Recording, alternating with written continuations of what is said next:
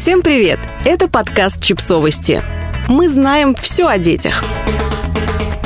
Какие странные привычки детей на самом деле совершенно нормальны. Докторка психологии Хизер Виттенберг рассказала изданию The Bump о самых распространенных привычках детей и объяснила, что за ними стоит. Перевели для вас высказывания докторки Виттенберг и других специалистов трясти головой. Виттенберг рассказала, что ритмичное покачивание головой помогает ребенку успокоить нервную систему. Иногда дети не ограничиваются просто покачиванием, а трясут головой, будто рок-звезды. Но это тоже нормально, пока ваш ребенок не бьется головой, стараясь причинить себе боль, или не начинает слишком активно трясти головой во время игр или еды.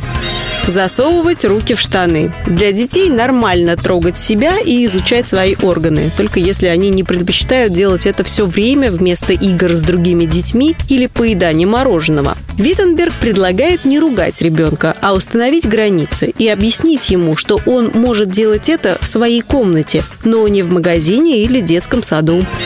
Есть несъедобное. Дети могут отказываться от блюд, которые вы долго и старательно готовили для них, при этом с радостью уплетать пушинки, собранные из дивана. Как объясняет Виттенберг, таким образом они просто исследуют мир и экспериментируют. Со временем ребенок сам перестанет есть все эти несъедобные вещи, но если вас беспокоит, что он объедается грязью или наполнителем для кошачьего туалета, обсудите это с вашим педиатром. Ковыряться в носу. Да, это выглядит неприятно со стороны, но дети даже свой нос считают интересным объектом для исследований. Не нервничайте и объясните ребенку, что лучше чистить нос не на людях, а в ванной, используя платок или салфетку. Общаться с воображаемыми друзьями. Ваш ребенок обожает свои игрушки и выстраивает их в линию перед кроватью по вечерам? Или он придумал себе целую семью воображаемых друзей? Это обычная реакция для ребенка, которому реальный мир кажется сложным и запутанным. А вот в воображаемом мире все проще и удобнее. Принимая этот воображаемый мир, вы поощряете творческие наклонности ребенка. Когда любимый плюшевый друг потеряется, его придется постирать или зашить.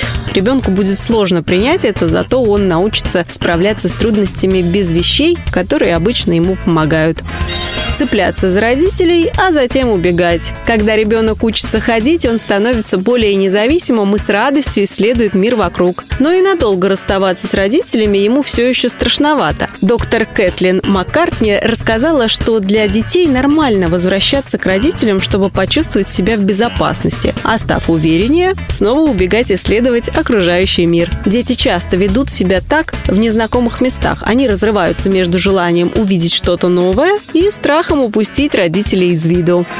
Другие привычки. Еще многие детские привычки кажутся родителям странными. Желание круглые сутки носить супергеройский плащ или отказываться надевать одежду вообще, изображать собаку и лаять и облизывать лица родителей. Как и в других случаях, это поведение нормально, пока не причиняет вред ребенку. Но вам нужно объяснить ребенку, что некоторые игры и развлечения лучше оставить для дома. Попробуйте разные тактики. Например, если ребенок отказывается одеваться, предлагайте ему самому выбирать одежду одежду и предупреждайте о последствиях. Скажите, что вы не сможете пойти играть во двор, пока он не оденется.